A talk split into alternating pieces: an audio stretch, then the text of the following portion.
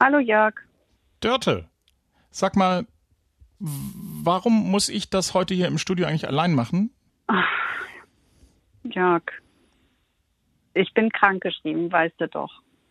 Und richtig gut geht's mir sowieso auch nicht. Uff. Warum rufst du denn eigentlich an? Naja, ich mach, also zum einen mache ich mir Sorgen und ganz ehrlich, das habe ich jetzt so gemerkt beim, beim Schreiben. Du fehlst mir. Also vor allem als Korrektiv.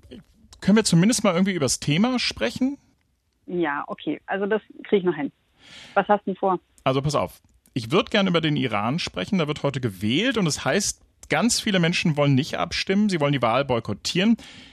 Ich finde das spannend. Ich habe noch aus 2019 so die Bilder in Erinnerung. Da sind ja tausende Menschen auf die Straßen gegangen für Veränderung. Und jetzt, wo wenig später eine Wahl ansteht, da sagen sie, nee, danke. Ja, klingt schon interessant, aber Iran ist ganz schön weit weg, ne? Ja, also geografisch schon, aber politisch sind die doch extrem nah dran. Also der Iran hat doch da überall seine Finger mit im Spiel. Der unterstützt die Hamas im Gazastreifen, die Hisbollah im Libanon, ja, Truppen in Syrien, die eine Bedrohung für Israel sind, dann der Krieg im Jemen. Und gerade gibt es ja beispielsweise in Wien auch Verhandlungen über ein neues, altes Atomabkommen. Das spricht doch alles dafür. Ja, ja, du hast recht, das leuchtet schon ein. Also das ist sowohl da für die Region und damit äh, wichtig und damit ja auch für, für Deutschland nicht ganz unwichtig, ne, wer der neue Präsident wird. Absolut. Danke. Dörte für deinen Segen. Leg dich wieder hin. Ja. Tschüss, Jörg. News Junkies. Was du heute wissen musst. Ein Podcast von Inforadio. Wir lieben das Warum. Ich bin 45 Jahre alt und arbeite in der Privatwirtschaft. Meine Mindesterwartungen als Bürgerin werden nicht erfüllt, deshalb möchte ich nicht wählen. Ich werde zur Wahl gehen, aber den Stimmzettel leer abgeben. Denn manchmal überprüfen iranische Arbeitgeber, ob man gewählt hat. Und dann könnte man sich so eine Jobchance verbauen. Ich brauche diesen Stempel, aber ich werde niemanden wählen, weil mir keiner der Kandidaten passt. Das sind zwei Stimmen aus dem Iran, exemplarisch, die aufzeigen, wie die Menschen da gerade über die Wahlen denken.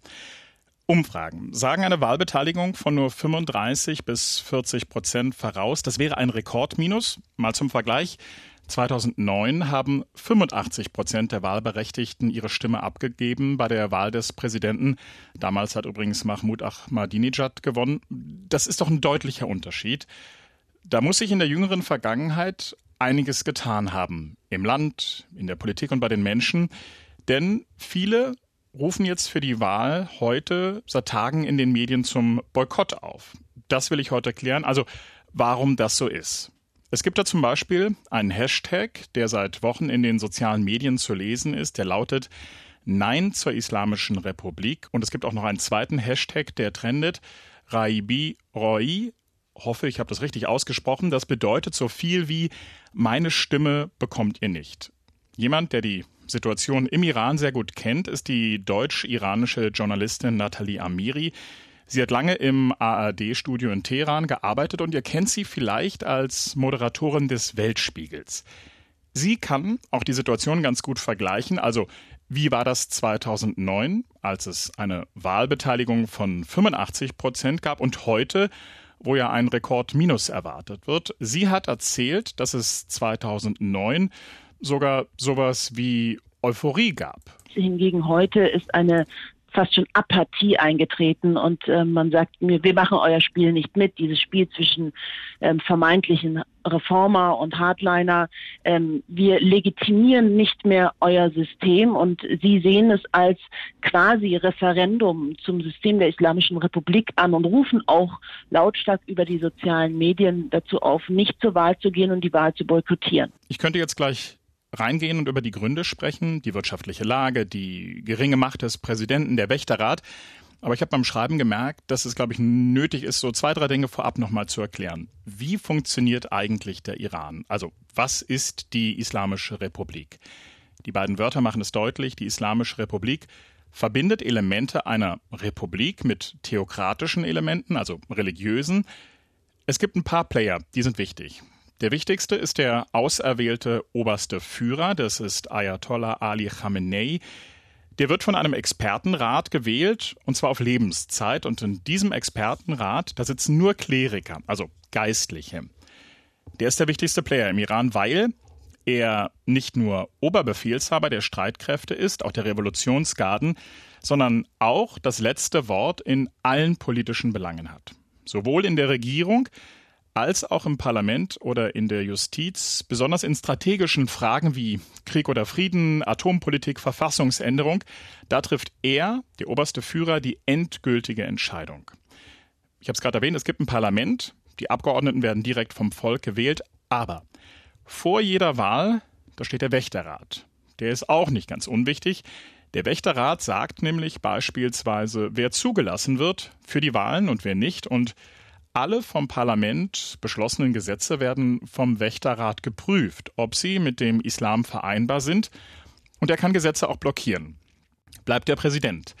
Der wird vom Volk gewählt, er ist aber kein Staatsoberhaupt. Als Chef der Exekutive muss er die sogenannte Staatspolitik umsetzen, und die wiederum wird vom obersten Führer vorgegeben, hat mir Karin Sens erzählt.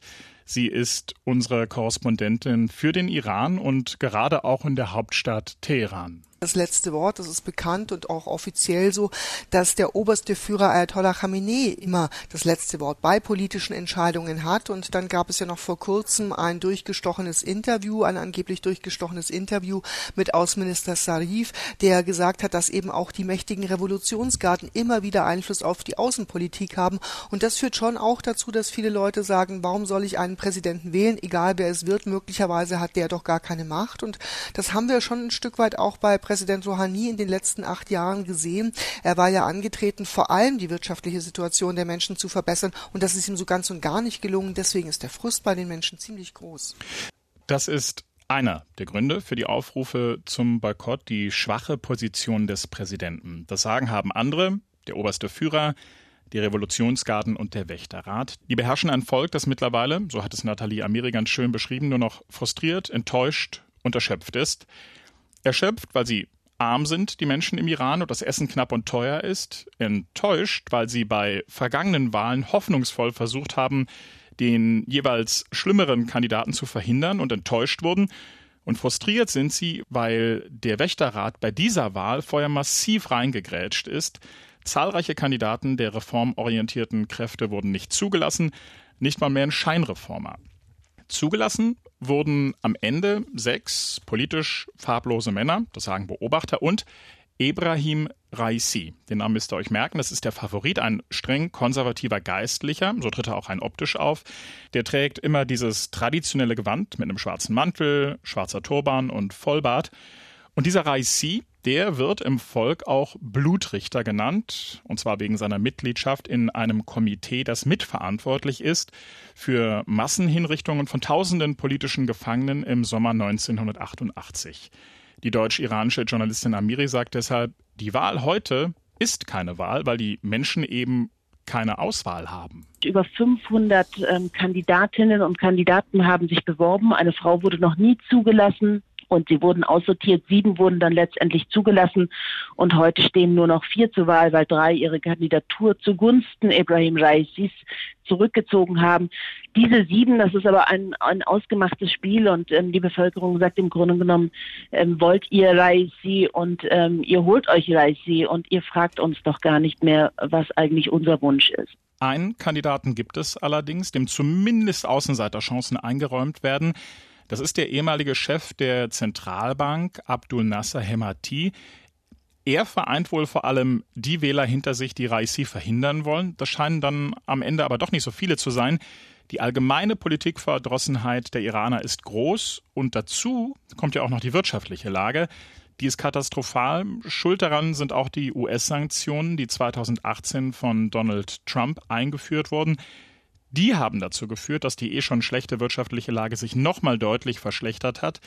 Die iranische Währung hat seit den Sanktionen 60 Prozent an Wert verloren und die Inflation liegt bei 40 Prozent. Das hat viele Menschen in die Armut getrieben. Raisi übrigens, und das erklärt dann schlussendlich, warum viele Iraner nicht wählen gehen heute, wird auch als möglicher Nachfolger des obersten Führers Ayatollah Khamenei gehandelt. Und da sagen jetzt viele Iraner, na Mensch, das ist doch ein abgekartetes Spiel. Denn wer im Iran überhaupt als Kandidat antreten darf, wird vom sogenannten Wächterrat entschieden. Das hatten wir ja eben, einem ultrakonservativen Gremium bestehend aus zwölf Männern.